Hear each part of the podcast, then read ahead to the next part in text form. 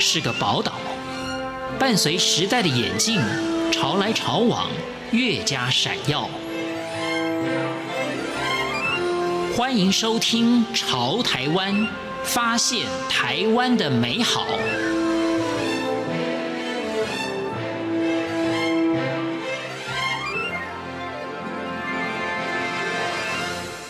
各位亲爱的听众朋友，我是李正纯。我相信很多朋友，如果小的时候在面对我的志愿这样的题目的时候，有几种职业应该是特别热门的。第一，可能是科学家；第二，大概就是医生；第三种职业呢，可能是男生会特别想要做的，那就是飞行员。但是如果没有办法实践，因为要选择任何一个职业，跟你真的能够从事那个职业。那其实有外在的条件，或者你自身的条件需要相互的配合。我们今天要介绍的这位来宾王立珍先生，他本来呢，从小就是要当一个飞行员。但是，也就是我们刚刚提到的视力不佳，所以早早的就幻灭了。可是呢，他还是选择了航空这样的领域去服务、去研究，也闯出了一片天。尤其是他的正职以外，他的副业或者说他的爱好，也跟飞行或多或少扯上了一些关系。他的这个副业呢，就是写作。那写作呢，他专门就写空军飞行员的故事，或者是跟军事方面有关的内容。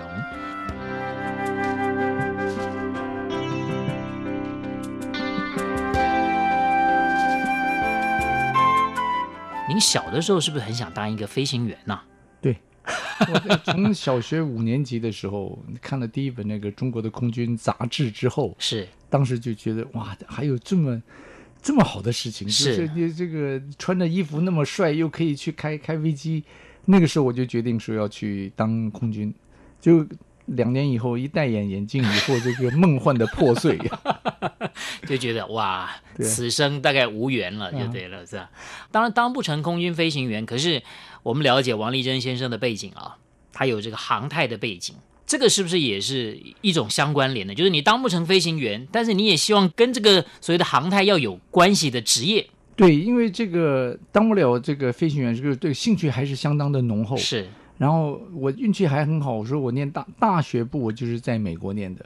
在美国的话，你可以选你的科科系。在台湾，我们那时候考大学的时候，就是运气好，你刚好考到你喜欢的科科系；运气不好的话，那就分到不知道是什么系。对对对对对。所以那那个时候，我就可以去选我要学学我所喜欢的东西。那我第一个我就选选航空。航太的科系很少哦。呃，在台湾是很少。台湾很少。台湾那个时候，所有的台湾大学里面没有一个大学有航空系。只有成大有一个机械系，里面有一个航空组啊，对，然后就，所以我讲我运气很好，我是在美国念的。啊，对，在美国那我就可以自己去挑，对对对，所以在美国学这个航太的是就是不是像台湾那么稀有了。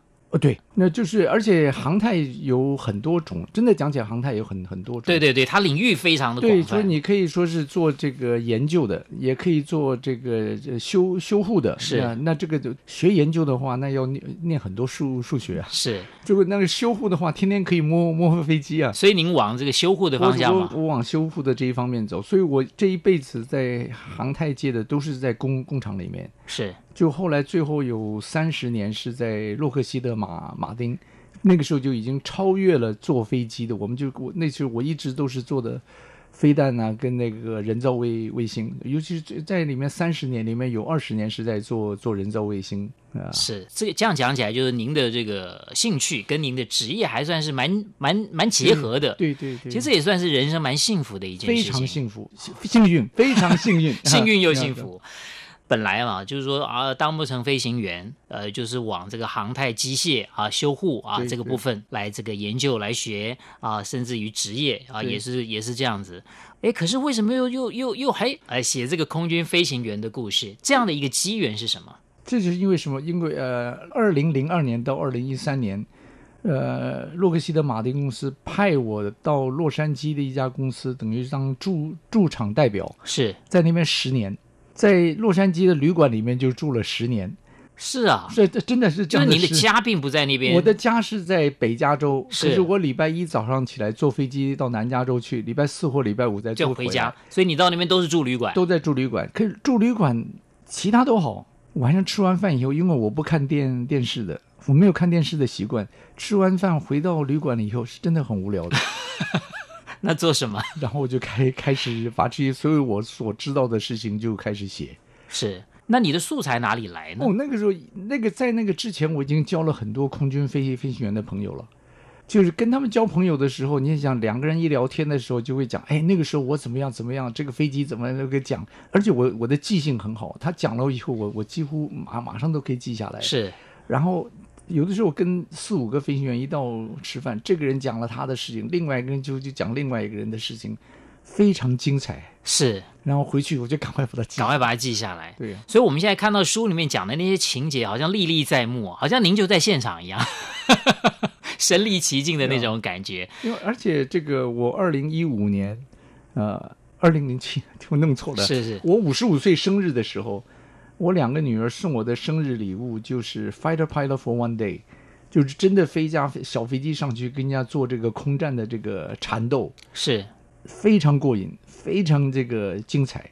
一个钟头，可是价价钱也很高昂，一个钟头是一千两两百块美金，非常贵。是啊，可是那那个时候我也就真正的就体验到这个战斗机飞行员要跟人家去缠斗的时候，所要这个承受的这个机的力量啊，然后要怎么样去找人家，然后被人家在后面追的时候，你要怎么样摆脱？对，那种那种感觉。对，好，那您说您在这个旅馆里面啊，嗯、闲来无事啊，就开始动笔写作。嗯在这之前，动笔来讲，对您是一个很很日常的事情，还是说是很困难的事情？呃，从来没有很困难，因为我我我喜欢写东西，本来就喜欢写。本来写我第一篇文章是在呃念高中的时候。现在大家在讲到空军里面，他就常常讲一句话：我们必须去，但不一定回来。这个是我在高二的时候，我我想出来的。当时写了一篇文章，就叫我们必须去，但不一定回来。投到青年战战士，战士报是那还军方的报纸被登出来了。就后来我在《飞行员的故事》第一集的时候，我讲这段事事情，那本书一出来以后，大家就看就看到这一句话了，立刻就是这疯传了。是，而且您现在来讲说，这光是这句话就非常的悲壮。我们必须去，但不一定回来。对，确实讲到悲壮啊，看您的书哦。让我们真的觉得有悲壮的感觉，啊，因为这飞行员的故事，有的当然还健在，对，啊，有的非常的这个圆满完成他的任务，也许经历过一些很惊险的状况，但有的就是永远离开我们，对，啊，为了他的这个任务，也为了台湾啊，保卫台湾。其实，在您在采访或者说跟这些飞行员接触，乃至于本人或者是家人的时候，您是不是都会有时候会觉得很沉重？呃，非常沉重。就是像我这本书里面讲到那个孙孙祥辉的事情，是孙祥辉是孙元良将军的长公子，是大家也许对孙元良不太有印象的话，也也许会记得另外一个电影明星秦汉，是秦汉的哥哥。当然，他是在一九六七年的圣诞节那天就为国为国牺牲了。那这篇他的事情，我是从唐飞啊，还有唐飞唐院长那边，还有其他人那边，就是听来这样凑来的。里面印象最深的就是他的那孙杨辉的妹妹，从人家那边说是知道我了解他哥哥怎么样殉国的，因为在对家属来讲。空军去报这个事情的时候，在讲说是你哥哥或者是你的什么人，是哪年哪月哪日在哪里执行任务的时候为国牺牲，也就是这么讲而已。可是因为我从因为当他当时这个失事的时候，唐飞唐院长是飞在他的旁旁边的，唐院长跟我讲他的事情，还有石贝波跟我讲他的事情，很多人讲他的事情，那我就把这个事情就是讲给他的妹妹听。我讲给他听的时候，已经是孙杨辉殉国四十年之后的事情。可是讲着讲着，我就像现在我跟您讲很多事情一样，我就这样子去讲。可是没有想到他在那边听电话的那边呢，突然哦，一声很大的那个，就像啊这样子，然后就开始哭，那不要把我真的把我吓一跳。我这那个时候我才真正的体会到，我说我怎么能够这么没有 sense 的说把这这么这个详细的这种是为国牺牲的这种。状况去跟他的一个最亲的一个人去讲，我完全没有想到，他听到耳朵里面的这种这种感受，啊，我我没有想到，是我在想说这四十多年了，那个伤口那还是在是在那边。所以我以前在去演讲的时候，我在讲，你到空军公墓去看呢、啊，那里面每一个墓碑下面并不只是那一个人，那一家全家的幸福都全部都都都都都埋在下面。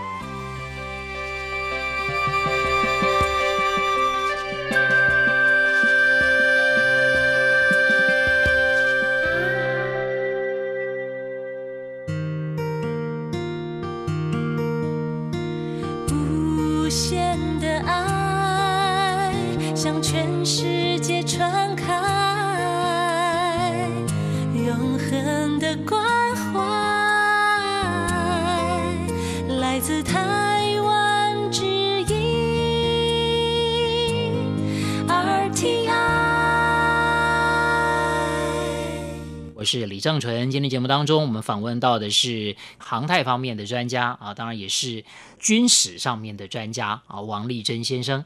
那我们刚刚前面谈了，就是说这个本来您是从小是要当一个飞行员的嘛，哦，但是因为这个视力不佳，对，所以就梦想就破灭。可是后来还是跟从事跟这种航太有关的工作了啊。不，后来好像您也自己还是去学了飞行。对，这个在在美国，在美国那个时候去学飞行的话，他就讲说是这个甲甲种体格是要给这个真正的说你要说是从从事这个呃军，军事的军事或者是这个民航业的。就跟普通一般，就是周末的周末开个小飞机玩玩的话，好像当闲暇这种这种娱乐一样。这个乙种乙体格呢也可以，也可以戴眼镜呢也可以啊。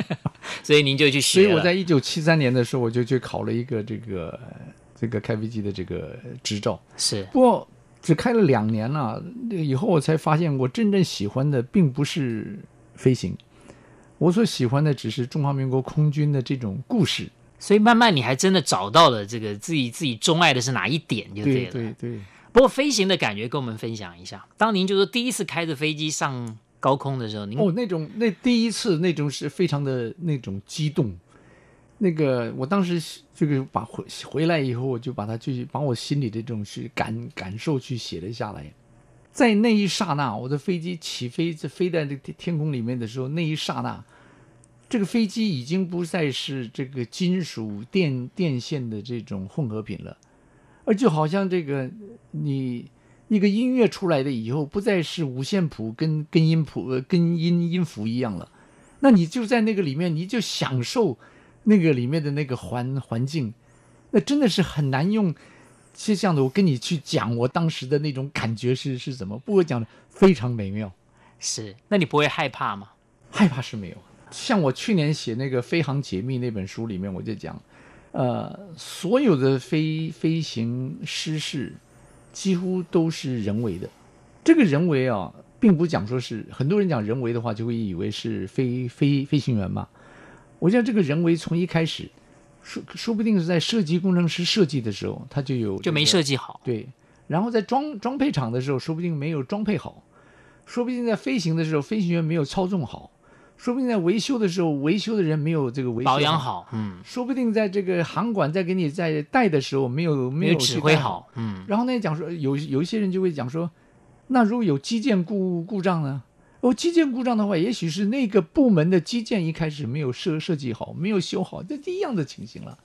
所以我一直认为说，如果每一个人都很专业的去做他所要做的事事情的话，飞行其实是很安全的。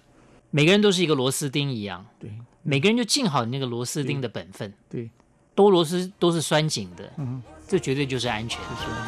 我相信伸手就能碰到天，有你在我身边，让生活更新鲜，每一刻都精彩万分。I do believe。各位亲爱的听众朋友，非常谢谢您收听今天的节目。我是李正淳，朝台湾，我们下次再会。